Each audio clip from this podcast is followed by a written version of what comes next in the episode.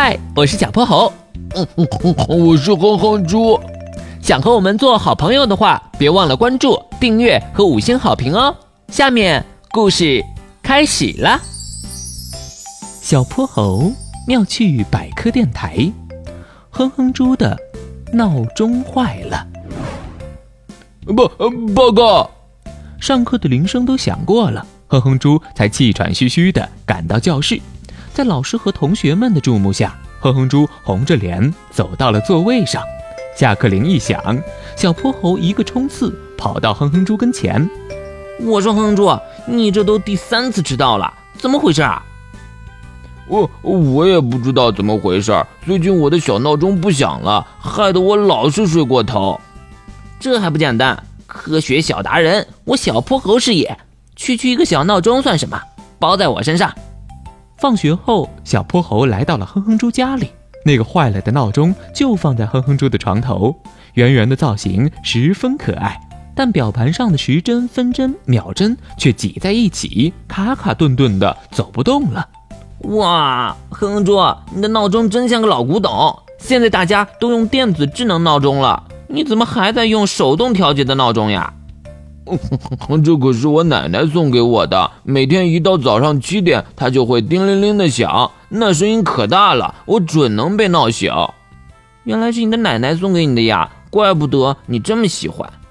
哼哼猪挠挠头皮，是呀是呀，可它好像坏了，早上都不会准时响起，所以我才迟到了。小泼猴抬起手上的万能手表一看，现在的时间是四点半。但这闹钟上的时间却还停留在三点半。bingo，哼猪，你这闹钟呀都卡住走不动了，肯定是太老了，零件都老化了。让我给它来个大改造，保你满意。小泼猴拿出了随身携带的小小工具箱，里面啥都有：指南针，嗯，不对，小刻刀，没有没有，找到了，就是你，螺丝刀。首先，我们要用螺丝刀把一个个螺钉扭下来。再一一检查里面的零件。小泼猴拆开了闹钟外壳，检查了闹钟的时针、分针和秒针，又检查了闹铃。整个闹钟被拆解的七七八八。哼哼猪看着满地的零件，小泼猴找出原因没有啊？这闹钟都快被你大卸八块了。嘿嘿，哼哼猪，我发现闹钟的零件一点都没坏。啊，没坏？那我的闹钟怎么不会响了？嘿嘿嘿嘿，小泼猴抓了抓耳朵。其实你的闹钟只是没电了，走不动了。哦，就这么简单。哼哼猪摊了摊手，拿来了新的电池。换下来的旧电池被随手丢进了垃圾桶。哎，哼猪，废电池可不能乱丢，这属于有害物质，要丢到专门的垃圾箱里回收处理。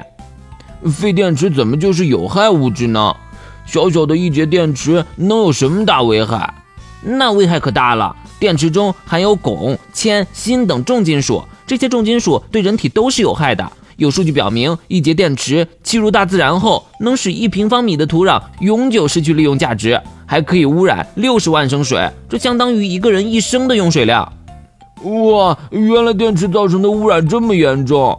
好了，闹钟修好了，你听。熟悉的闹钟声响起，明天哼哼猪一定不会迟到了。今天的故事讲完啦，记得关注、订阅、五星好评哦！